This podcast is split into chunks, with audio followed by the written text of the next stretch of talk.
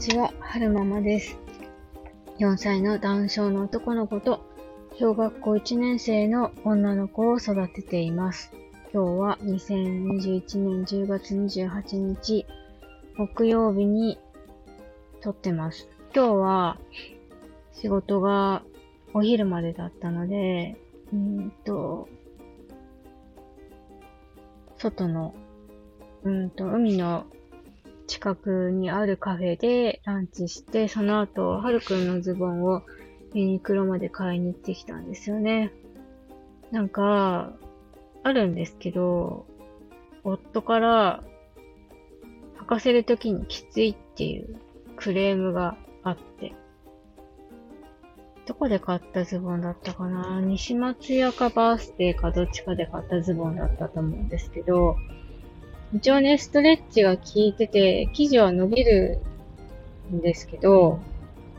履かせ口ウエストのところがちょっときついんですよね。だから、ユニクロのレギンスを買ってきました。あれが一番こう、柔らかくって、履かせやすいですね。うん多分その履き口が柔らかい方、柔らかいっていうかそのビローンって伸びる方が、はるくんがね、自分で履くときも履きやすいのかなとも思って、あー、長く使わなきゃいけないんだった。そう、えっと、履き口がビローンって伸びる方が履かせやすいし、履きやすいかなと思って、ユニクロまで行って買ってきました。で、はるくん迎えに行く前、行くまでにちょっとどっかで一休みしたいなと思ってて、本当は最近お気に入りの公園に行って木陰で一眠りしようかとも思ったんですけど、もう2時だし、なんかあっちの公園まで行くとちょっと往復に時間が取られそうだから、日差しがちょっと強いんですけど、いつものはるくんの保育園の近くの海の見える駐車場で、ちょっと休もうかなって思ってますね。あとちょっとね、家の仕事しようと思って、いくつか家から持ってきたのもあります。そう、最近、ね、最近、森本先生のところでお会いする方たちに、あの、何人かにフォローしていただけて、で、あの、いいねを押してくださったり、コメントしてくださる方がいらっしゃって、すごくなんか嬉しいなと思って、あの、改めてね、お礼をお伝えしたいなって思います。あの、いいねとコメントいつも励みになってるので、あの、ありがとうございますってことを、ここ、この場でお伝えさせてもらおうかなと。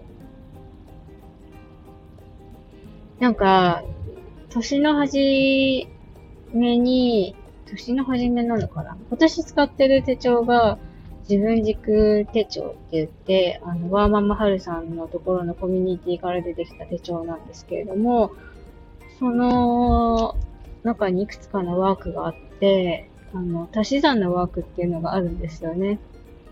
あの、俗、俗？俗に言う？うんと、ウィッシュリスト100っていうやつなんですけれども、あの、いろんなね、しがらみを取っ払って、やりたいこと、欲しいもの、やってみたいことを書い100個書いてみましょうみたいなページがあって、そこに、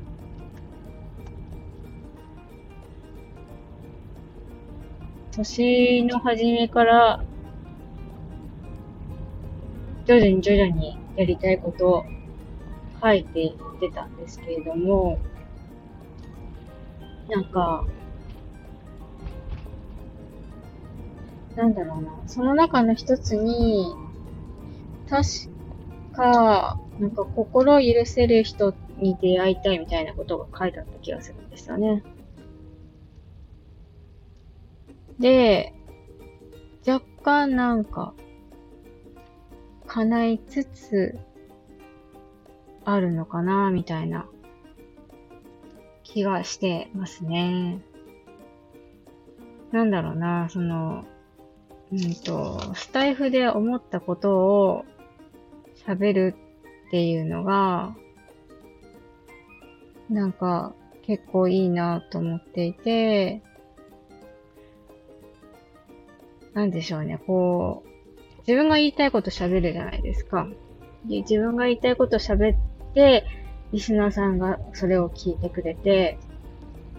で、その、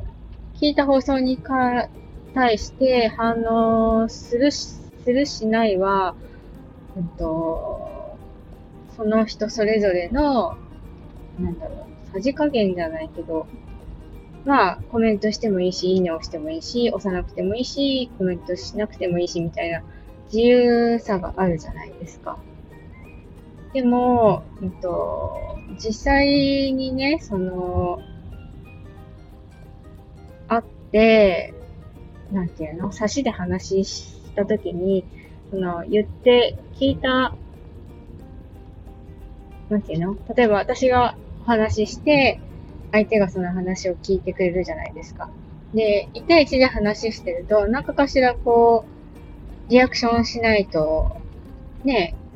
いけないじゃないで。も、その、なんていうのかな、そのリアクションしなきゃいけないっていうプレッシャー？一対1で喋ってると、なんかかしらその、うんと、リアクションしなきゃいけないっていうプレッシャーがあるけれども、その、スタイフで喋ったことに対して、えー、リアクションするしないは、うんと、自由さがあるから、すごくいいなと思って、その、なんだろうな。私がこう、スタイフで話するのも、そんなに気構えなくていいというか、なんだろう、伝わるかな。うんと、1対1で話をするときに、この話をするとこの人はちょっと、なんか、この人の前で話さない方がいいなとか、そういうのってあるじゃないですか。でも、スタイフだったら、まあ、聞く側も、その、配信のタイトル見て選べるから、なんかそういうのが、なんだろう、プレッシャーが、お互いにプレッシャーがなくていいなって思ってます。これがなんかその、なんだろう、足し算のリストの中に書いた気心の知れたい人に出会い、ん？気気心の知れたい人？違うな。心許せる人に出会いたいっていうのとちょっとこう、つながるっていうか、近いっていうか、そういう感覚がありますね。何の話をしてたんでしたっけ？一番言いたかったのは、なんかいつもコメントやいいねしてくださる方、あの、ありがとうございますっていうのをお伝えしたかったんですよね。そう、あと、その、森本先生のところでお会いする方たちじゃない方でいつもいいねをしてくださるのが、あの、小入家さんがね、いつもいいねをしてくださるんですよ。あの、なんだ子育て関係のお話をされされてるされてるさられてる？なんか日本語がわからない。日本語がわからない。ほいりけさんは、その、子育て関係の話をされてるんですよね。あの、ご夫婦なのかな？ご夫婦ですよね。ほいさん、ほいさんが、ほい、ほいさんの方が保育士さんをやられてて、りけさんの方が、理系の旦那さんだったかな？で、いつも、なんか、あの、番組聞いていて、ああ、そうか、そうなのか、ためになるなぁと思いながら聞いてるんですよね。で、こう、通知のところ見ると、ほいてさんがいいねをしてくださって、ああ、聞いてくださったんだ、みたいな感じになって、ちょっと嬉しいなと思って、いつも思ってます。えー、っと、最後まで聞いてくださいましてありがとうございました。それではまた。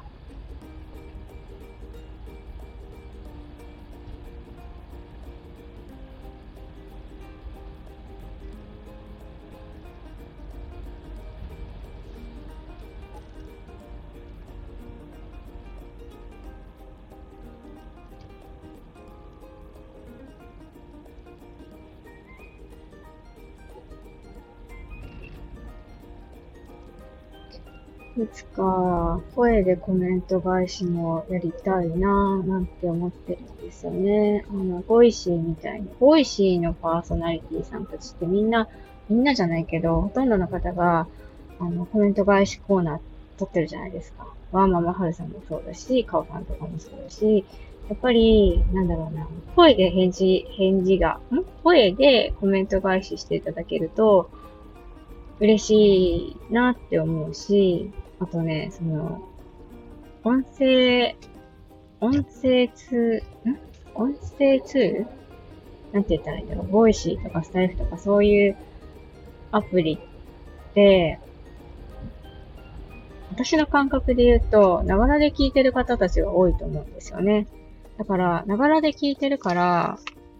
わざわざその放送のコメントまで、なんだろう、戻って見るってことがあんまりない気がするんですよね。よっぽどその、なんだろう、アンテナに引っかかって、わあ、この回面白かった、他の人どんなコメントしてるんだろうって思うときはコメント欄見るけれども、まあ大体は見ない。私の場合はですね、見ないから、そう。だから、うんと、コメント返しコーナーみたいなのを設けてお話ししてくださると、ああ、他の方はこういう風にコメントしてくださる、ん？コメ他の方はこんな風にコメントしてたんだって思えるから、うーん、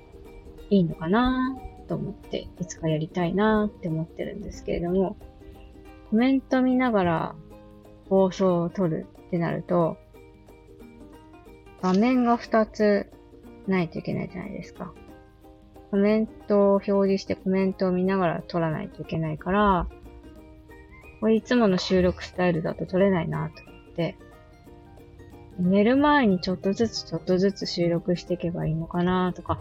思ったんですけれども、寝る前ってめっちゃ意志力が落ちてるから、もうそれどころじゃなくてもうランぐらそう、お風呂なんか毎日グラングランしながら入ってるから、ね、夜にはそういう気力がないな。いつかそういうタイミング？